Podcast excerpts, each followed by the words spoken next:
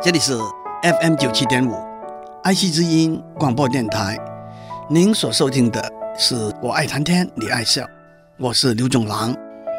在过去几个礼拜，我们谈到创新技术跟经济的成长、社会结构的蜕变、政治制度的改革、文化教育的发展，都有密切的关系。经济学家提出了通用性的技术 （general purpose technology） 这个观念。通用性的技术是创新性、突破性和颠覆性的技术，是被广泛普遍使用的技术，是有很多不同的应用的技术，而且是对许多其他的技术有推动、引导的功能的技术，也因此。是对经济发展有非常大影响的技术。经济学家认为，人类过去一万多年的历史里头，有二十几个技术可以被列为通用性的技术，带动新石器时代的农业革命的通用性技术，是农作物的栽种和家畜的驯养，带动十八世纪的工业革命的通用性技术。大家往往以蒸汽机为代表。在蒸汽机的发明以前，人类已经知道用野兽的力量、水力和风力来代替人力。但是，蒸汽机的发明的确往前再跨了一大步。蒸汽机把热能转变为机械的动能，不但是可靠的、庞大的机械的力量，而且是可以移动的机械的力量。因此，火车、轮船等交通工具的发明也就应运而生了。但是，蒸汽机还是太笨重了，不但需要一个大锅炉来烧水，还要大量的煤作为燃料。内燃机的发明才真正为人类带来可以方便移动的机械的力量。和蒸汽机相似，内燃机。也有一个气缸和活塞，蒸汽机把蒸汽送入气缸，靠着蒸汽膨胀的力量推动活塞。内燃机把燃料喷入气缸，在气缸里头和空气混合，把燃料点燃。因为燃烧产生的高温度，靠着空气膨胀的力量推动活塞。这一来，大家就明白。内燃这两个字的意思了，蒸汽机可以叫做一个外燃机，因为在蒸汽机，煤所含有的化学能量在气缸之外经过燃烧转变为蒸汽的热能；在内燃机，燃料所含有的化学能量在气缸之内经过燃烧转变为空气的热能。首先，让我交代一下。内燃机用什么燃料？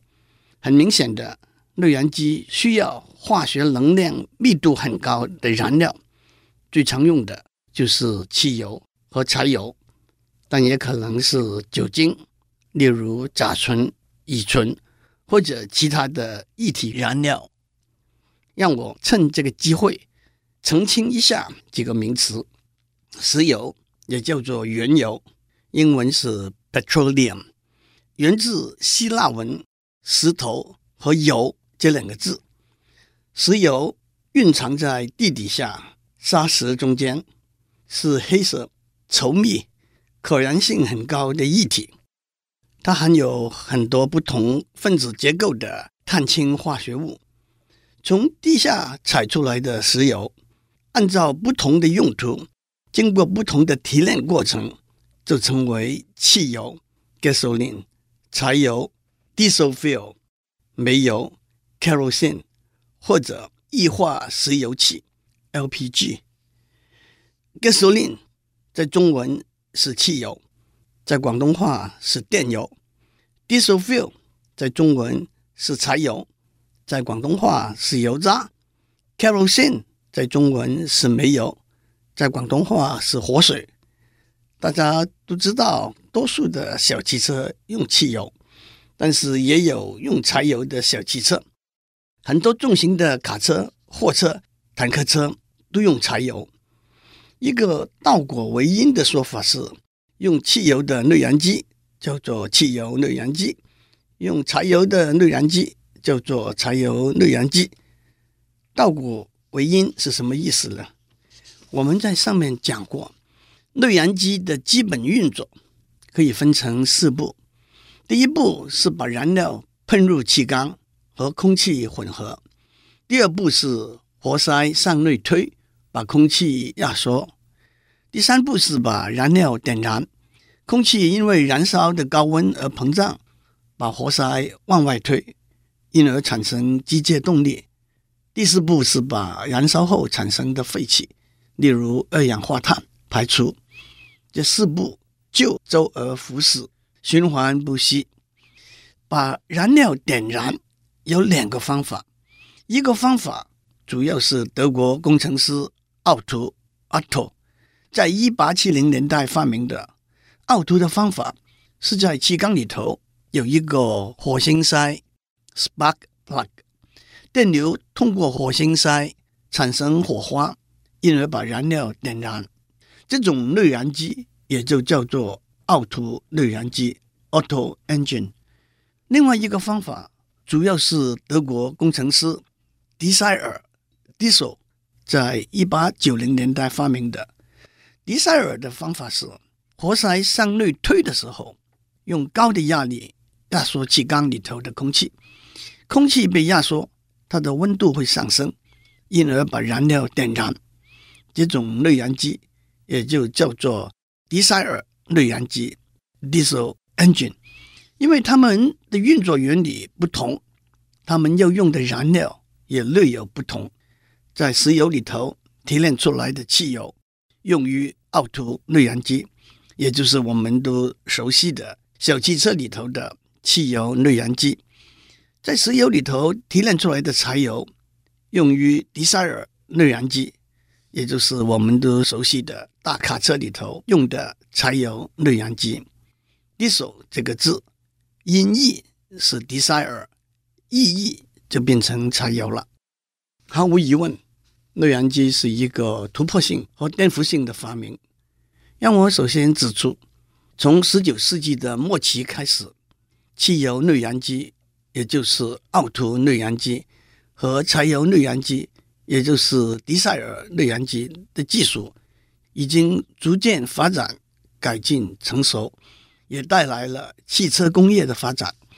到了二十世纪，燃气涡轮 （gas turbine）、火箭 （rocket） 和喷射动力机 （jet engine） 的发明，也都是内燃机基本运作原理的延伸。记得内燃机的基本运作。是经由燃料的燃烧产生一股高温度、高压力的空气，利用这股空气膨胀的时候产生的推力来带动活塞的运动。这股高温度、高压力的空气也可以先通过喷嘴形成一股高速度的空气，用来推动涡轮的叶片，也可以因为牛顿反作用定律的缘故，用来推动火箭和喷射动力机，今天涡轮发电机、喷射机、探索太空的火箭，都是根据这个基本运作原理设计的。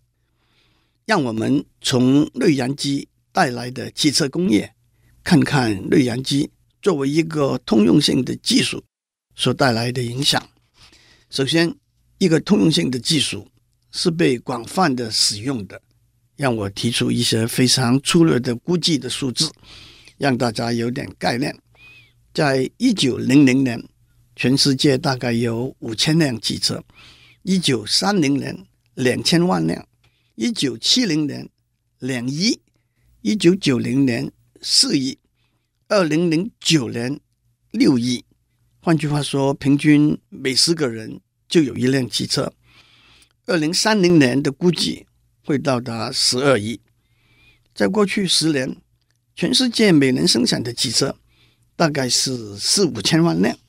根据二零零八年的数字，是日本生产了一千万辆，中国九百万辆，美国八百万辆，德国五百万辆，韩国第五，大约四百万辆。让我们倒过头去看看，曾几何时，在二零零五年，美国的产量还是居第一位，一千一百万辆；日本第二位，一千万辆；德国第三，中国第四，都大约是五百万辆。到了二零零六年，日本超越了美国，登上第一位；中国超越了德国，登上第三位。到了二零零八年，中国更超越了美国，登上第二位了。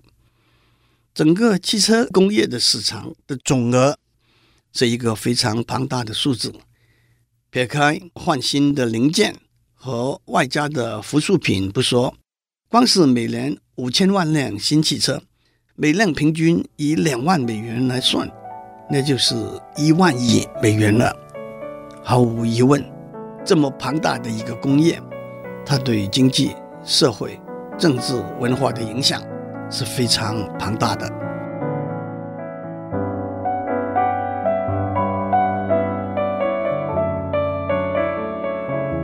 我们在上面讲到，内燃机是一个通用性的技术，通用性的技术的一个特色是它自己不断的改进。我们在上面讲过，从汽油内燃机。到柴油内燃机，到燃气涡轮、喷气动力机和火箭，都是从一个基本的运作原理开始，不断改进变化得来的新版本。通用性的技术还有一个重要的特色，那就是它对于其他技术有导引推动的功能。钢铁、铝、塑胶、橡胶、玻璃。都是制造汽车的重要材料，每一个材料都有它自己发明演进的过程，也都有非常广泛的应用，但是也都受到汽车工业的需求的影响。举几个例子来说，扎层玻璃是一九零三年发明的，后来就被用来做汽车的安全挡风玻璃，充气的轮胎。是一八八七年发明的，先是用在脚踏车上面，后来就用在汽车上面了。无线电技术在十九世纪末期就已经开始发展了，到了一九三零年，汽车上才装有无线电。在那个时候，汽车上的无线电需要解决一些特别的技术上的问题。汽车的机械的动力来自汽油的燃料。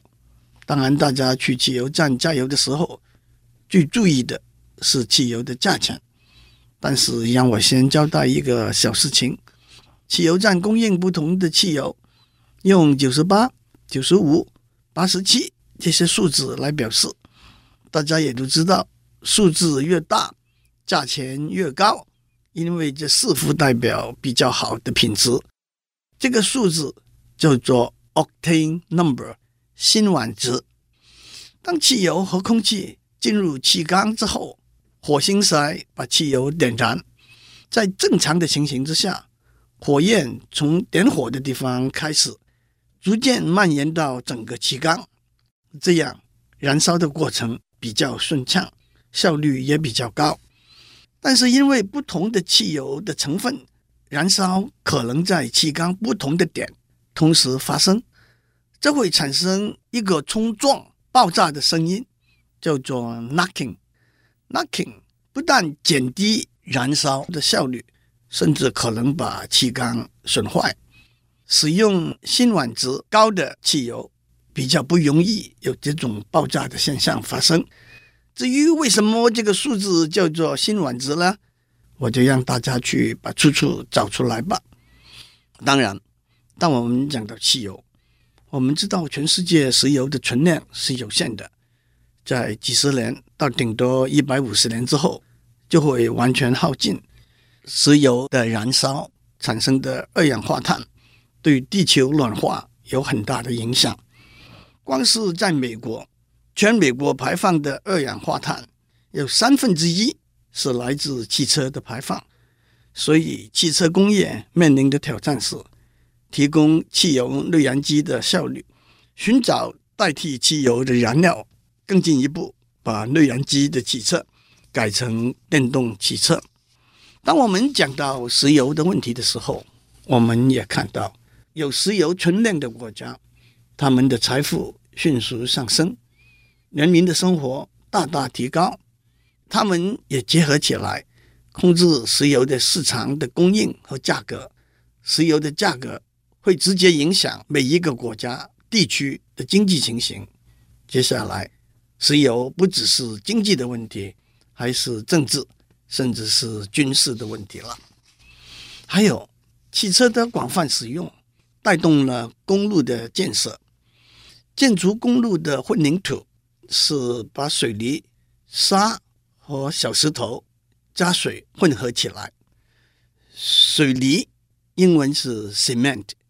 cement 的意思是联合，水泥是一种粘合的材料，通常用石灰石、碳酸钙为主要的原料，加高温到两千度 C，研磨成粉末。它主要的化学成分是钙和锡。混凝土用水泥作为粘合材料，一般建筑房子、公路用的混凝土用百分之十的水泥。百分之二十五的沙，百分之四十的小石头，加上百分之十五的水，混合之后就会凝结起来，成为坚固的墙壁和路面。全世界每年水泥的产量高达二十亿公吨，其中有一半左右在中国生产，其次是印度，大约占百分之六，美国大约占百分之四，台湾还不到百分之一。不过，台湾两个最大的水泥厂都已经在大陆设厂了。水泥的生产带来几个环保的问题：把碳酸钙加热会释放出二氧化碳，再加上现在一般都靠燃烧煤来加热，这又在释放出二氧化碳。粗略的估计是，全球二氧化碳的排放总量百分之五来自水泥的生产。其中一半是来自碳酸钙的分解，另外一半来自煤的燃烧。水泥的生产也带来空气中灰尘的污染。至于混凝土的使用，需要大量的砂石，这就引起不法采取砂石、水土破坏的问题了。让我指出，汽车的生产。也为制造业带来许多重要的新观念。一九零八年，美国福特汽车公司引进了生产线这个观念。每个工人负责装配一辆汽车的某一部分，有人负责装引擎，有人负责装车门，有人负责装轮子。这样不但可以提高效率，而且每个人的技术也是业有专精。当然，基本上。这只是一个分工合作的观念。很古老的一个例子是中国秦始皇时代在西安的兵马俑。兵马俑里头的八千个人像，每个人像的不同部分，头、手和脚是由不同的工人制作的，然后再装配起来。每一部分上面还有记号，可以按照记号。找出原来制作的工人，生产线带来工作的效率，但是也有枯燥、缺乏人性化的缺点。另外一个重要的观念是自动化，那就是从用机器帮助工人，进步到用机器人取代工人了。汽车也大大的改变了人类的生活方式和生活结构。在一个大城市，为了换取更开放、宽敞的生活空间，住家可以搬到比较远的郊外。多年前，美国还有露天坐在汽车里头看电影的电影院，在公路上的 hotel 就是 motel。到了十六岁，可以领驾车的执照，是每个年轻人的成年礼。汽车工业雇佣大批的工人。他们组成工会，维护自己的利益，也就引起罢工、劳资纠纷等等的问题。最后，我相信不少的听众正在开着车听这个广播节目，不亦快哉？祝您有个平安的一天，开车小心，加油加满。我们下周再见。